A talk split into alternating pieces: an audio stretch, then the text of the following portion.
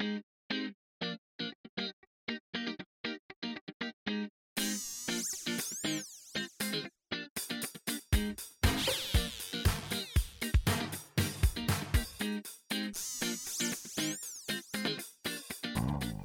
アーズファクトリーポトレディオ TV です、えー、6月23日金曜日時間は23時22分、えー、録音を始めました。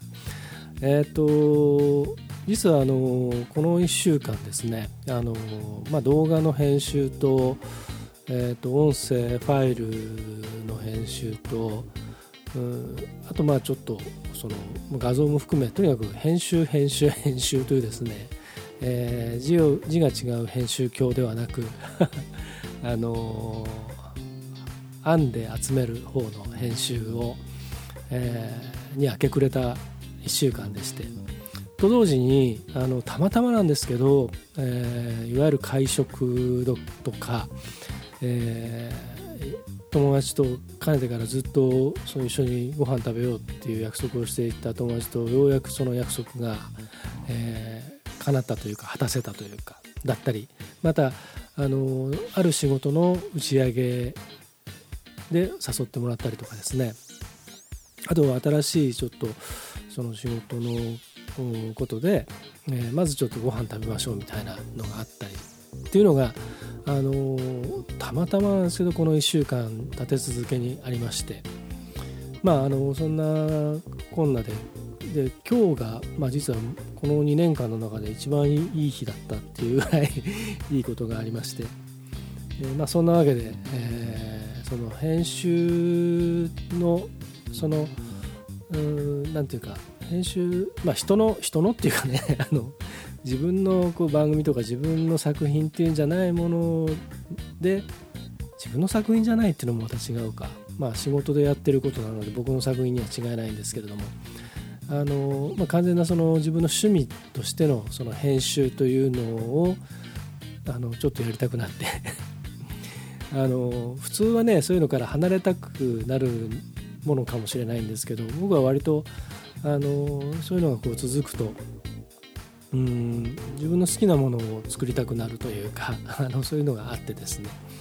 まあ、そんなわけで録音を始めた次第です。まあ、そんなわけでってあの意味意味がよくあの 通ってないかもしれないんですけど。で、え、っと、まあ、夏初夏のですね、えー、味ということで、ちょうど1週間前ですね、あの、名古屋駅のすぐ近くに中央卸売市場っていうのがあって、まあ、あのそこのその海鮮の関係とかのねえー、市場があるんですけれども、うん、そこの市場が、まああのまあ、本当の本当の市場っていうかまさにその台所名古屋の台所の中心部にあるもの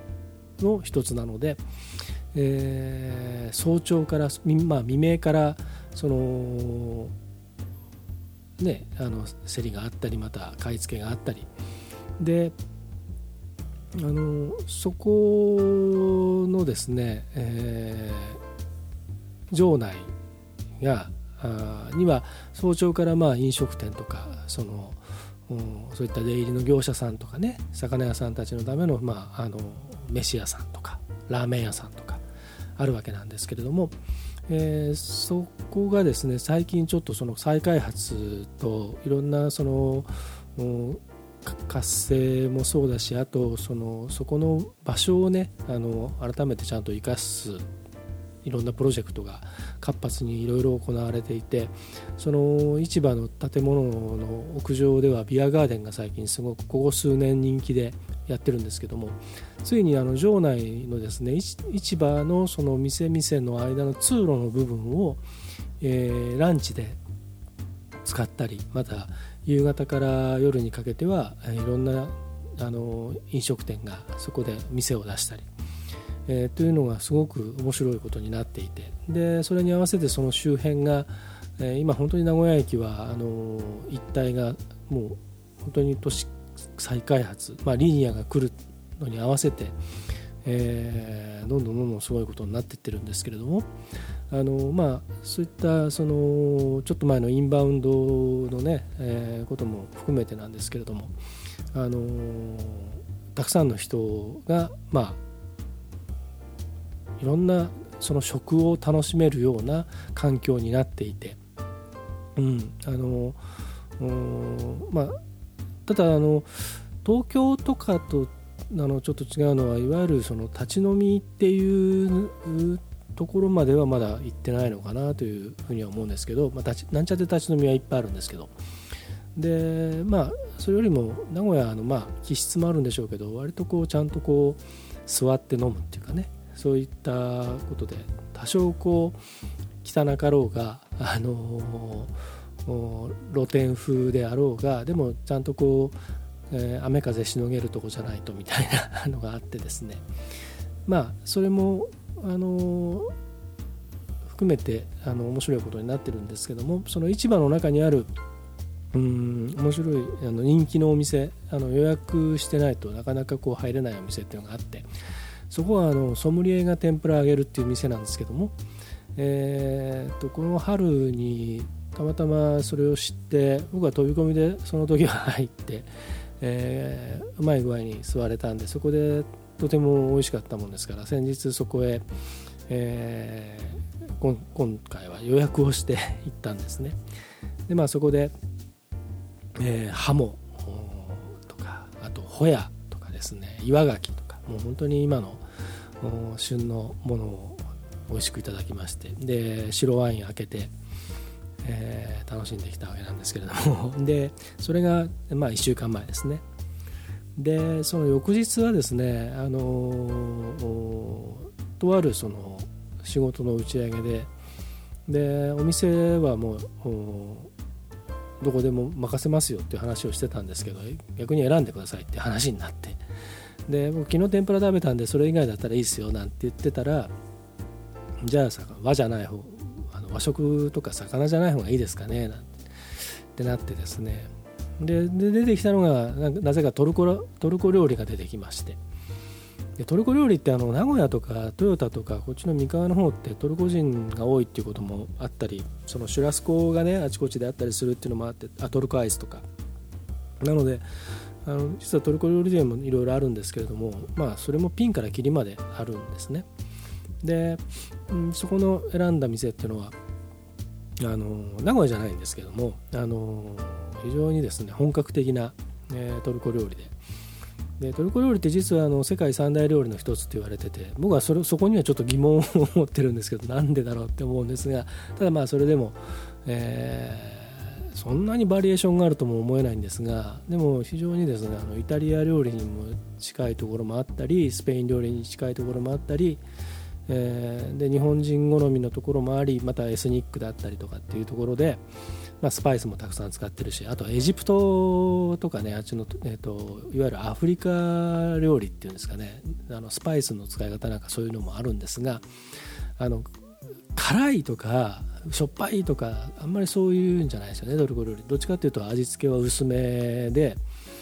えー、でまずいとこ行くと本当ただ薄いよく分かんないあの足なんですけど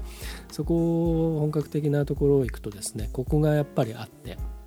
うん、どんだけでも食べれちゃったり野菜とかね特に今ナスがうまいんですけど、えー、まあ、そこに行って、まあ、トルコビールとそのトルコのいろんな料理をあのアラカルトで食べて。でそしたらそこのオーナーがですね、まあ、トルコ人なんですけど非常にその面白い人であの一緒に商売しないかっていう話になってまたこれはあの今ちょっと詳しくは話せませんけれどもまああの怪しいことじゃなくてちゃんとトルコのねあの名産をなんか使い使ってなんかやりたいみたいな話があってですね。あいいねいいねなんて結構盛り上がったんですね。それ飲みながら一緒に。で途中から最初飲み放題でいくらみたいな話だったんですけど途中からもう関係ないっていう話になって。で僕途中最初トルコビール飲んでたんですけど途中からあのワインに切り替えて、まあ、その前の日もワインだったんで。でグラスワインを頼んでったらもうなみなみと注いできてくれて。でもう時間過ぎてももうおかわり。でで結構飲んだんですよね。でそしたらあのそのジビエが実はあのあって昨日は鹿を食ったなんてっていう話をしていて、まあ、すごい美味しかったらしいんです。で僕ラムが好きなんでで最初そのだ、えーと、出してくれた時は、まあ、他は全員まあ日本人だったんであのどちらかというとっていうことでチキンを使ったあのケバブを出してくれたんですけれども、えー、僕ラム好きなんだっつったらあのちょっと待ってろっつって。でわざわざ焼いてきてくれてですね、まあ、これがうまかった、えー、というですね、まあ、そんなトルコ料理を楽しみまして。でえっ、ー、と日曜日は何だっけな。あそう。であの今あの朝の、うん、朝ドラ NHK のあれであのひよっこっていうのやってまして。で今洋食店東京のね洋食店があの洋食店編ちょっと前のあのえー、あのどこだっけ？芝浦じゃなくてまあとにかくなんかあれもね東芝のあのなんかあれを象徴してるような気もしなくもないんですけどあのラジオ工場トランジスタラジオ工場でねっていうあの町工場編から今洋食店下町の洋食店あ下町じゃない赤坂か。赤坂の洋食店が舞台になってきていてそこのあの出てくるもの出てくるもの本当にうまそうで僕はあの洋食レストランって子供の頃から本当に大好きだったんで。だその中で実はあの自分でも忘れてたんですけどハヤシライスがめちゃくちゃ好きでハッシュドビーフが好きなんです。で急にもうそのまあそのひよっこの中でうまそうなハヤシライスが出てきてでこれが食べたくて食べたくてって いうことでですねあのハヤシライスのうまい店っていうのを探して で、えー、食べまして。まあこれうまかったですね。えー、でまああのハヤシライスとうまいトマトを食いまして。日曜日は。で月曜日はね何だっけな。月曜日野菜を結構食ったんですよね。野菜とビール。で火曜日はあそば。そばを食って日本酒でそばがきで日本酒で板わさであの卵焼き食って最後つるっとそばを食うみたいなね、えー、そんなのがあって。で水曜日おとといおとといはねあの中華を食べようと思って狙ってた店に行ったらたまたまその日はあのそうあのねその狙ってた店っていうのは PCBC ポッドキャストビギナーズクラブ夜の部の後のラーメンの部ではおなじみの、えー、名古屋の中区の栄というところのあの繁華街住吉というところにある四川菜園という、えー、真っ赤っかなの四川ラーメンでおなじみの美味しい店があってここは本当にあのそういう木をてらったものだけじゃなくて本当に安くてうまいんですよね。で気心の知れた連中とはよくあの飯食いに行ったりもするんですけどあと締め締めに夜中に行ったりとかねするんですがそこのその四川菜園は名古屋駅にもありましてで、まあ、一等地のビルの上の方にあるんですけども結構立派なあの店なんですけどで、まあ、値段は設定とか内容はそんな変わんないんででそこへ行こうかなと思って行ってエレベーターがあってそしたらあの早い時間だったんであの予約も何もせず当然ね、まあ、しかもあのラーメンラーメンっていうかあの中華料理屋ですからねあのその特に気にせずに行ったんですよ。そしたらあの一組ぐらいなんかあのあの家族があのなんか中国人っぽい家族があのコースみたいなのを食べていたんですが他は全部席は空いてたんですがどうやらあの貸し切りみたいなことでその後全席埋まることになっていたらしく、うん、あの1時間半後ぐらいだったら入れますって言われてで結局そこはまあ諦めてですね。であの他に当てはそんなになかったんですけれどもあのちょっと直感的にその見つけたその新しいあのそういう何ていうんですか飲み屋街というかあの新しいビルの地下にできた、えー、その何て言うんだろうあの飲み屋本当にまあまさしく飲み屋街があのできててで寿司屋だったり焼き鳥屋だったりいろんなものがこう並んでるんですけどもそこにあのかい、えーと、天津の店があってで、えー、まあそういうのもたまにはいいだろうということでですね、えー、天津を食いまして。であのまあいろんなねあの小籠包から始まりシューマイだなんだいろんなのがあって最後杏仁豆腐食ってみたいな。で新流酒飲んでみたいな、えー、そんなことをしましてですね。でえっと昨日昨日木曜日は、えー、なんでだろうな。なんで昨日だけ思い出せない。えっと昨日は何食ったんだっけな。昨日はああのー、そうそうあのー、この仕事場からちょっとですね、あのー、歩いたところにあのまあうどん屋があって、えー、あのすぐ近くにもうどん屋があるんですけどそこもよく行くんですがそことはあの別のちょもうちょっと離れたところにあるうどん屋が定食をやっていてそこがねあの非常に、あの美味しくてよく、気が気が向くと行くんですけどあのアメリカだったら、ポークステーキステーキ定食日替わり日替わりに書いてある世界なんですよ日替わりがでねあのまあ思わずそれにつられて、して。でポークステーキとサラダとあとね高野豆腐とねあのあとあのインゲンのおひたしとおひたし、うんそうだね、ごまあえか。それと、えー、漬物とお味噌汁と、えー、ご飯とついて。でとあのポークステーキもちゃんとしたちゃんとしたっていうかやつで。あのニンニクを多分漬け込んだ醤油で最後ジュッとやってあるって感じのあの非常にうまい黒胡椒が効いているやつで。でそれに、えーと、そこはねやっぱうどん屋さんなんであの麺類をセットにするとその麺類がちょっと安くなるんですね。で名古屋あの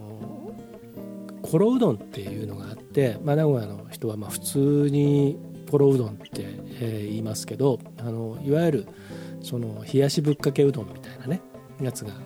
名古屋の独特なあのやつがあるんですよ。でそのコロうどんがね普通だとそこ400円なんですけど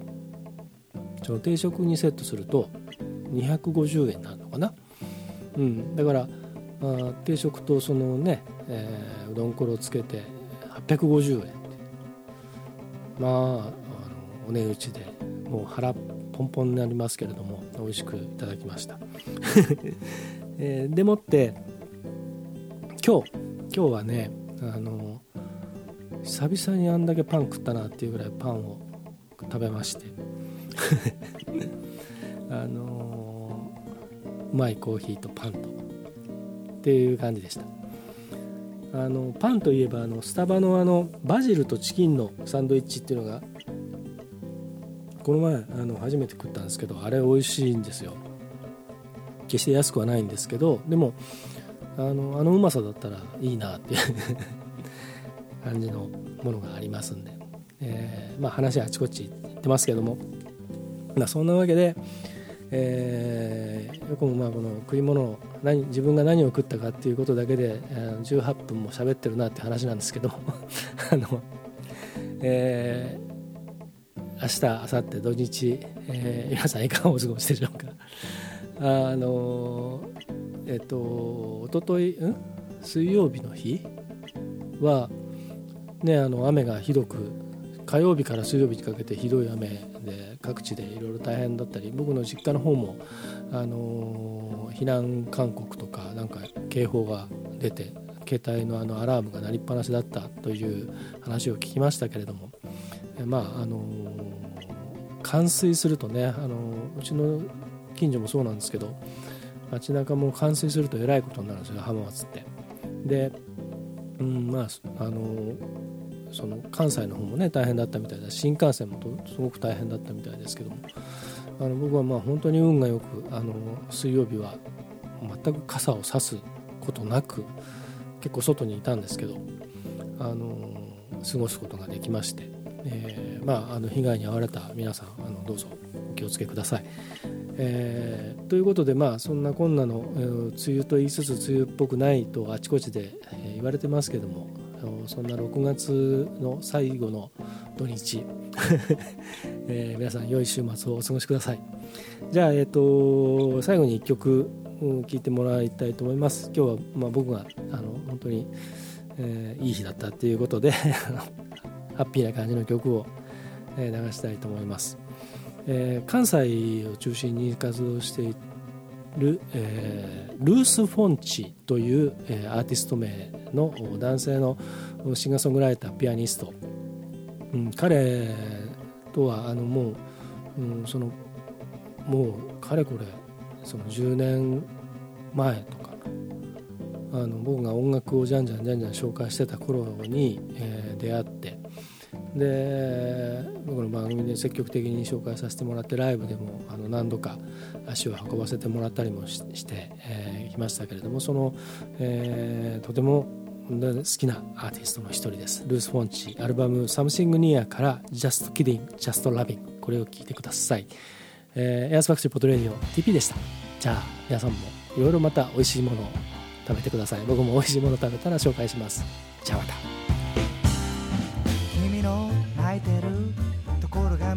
いたなんて不謹慎だけどいろんな君に触れたくって。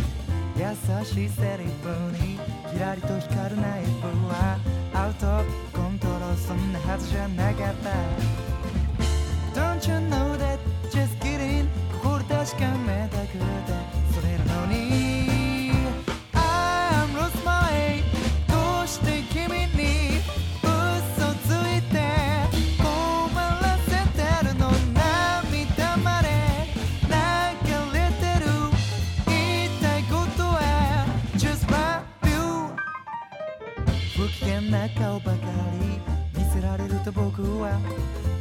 必要ないもんだって感じてしまう。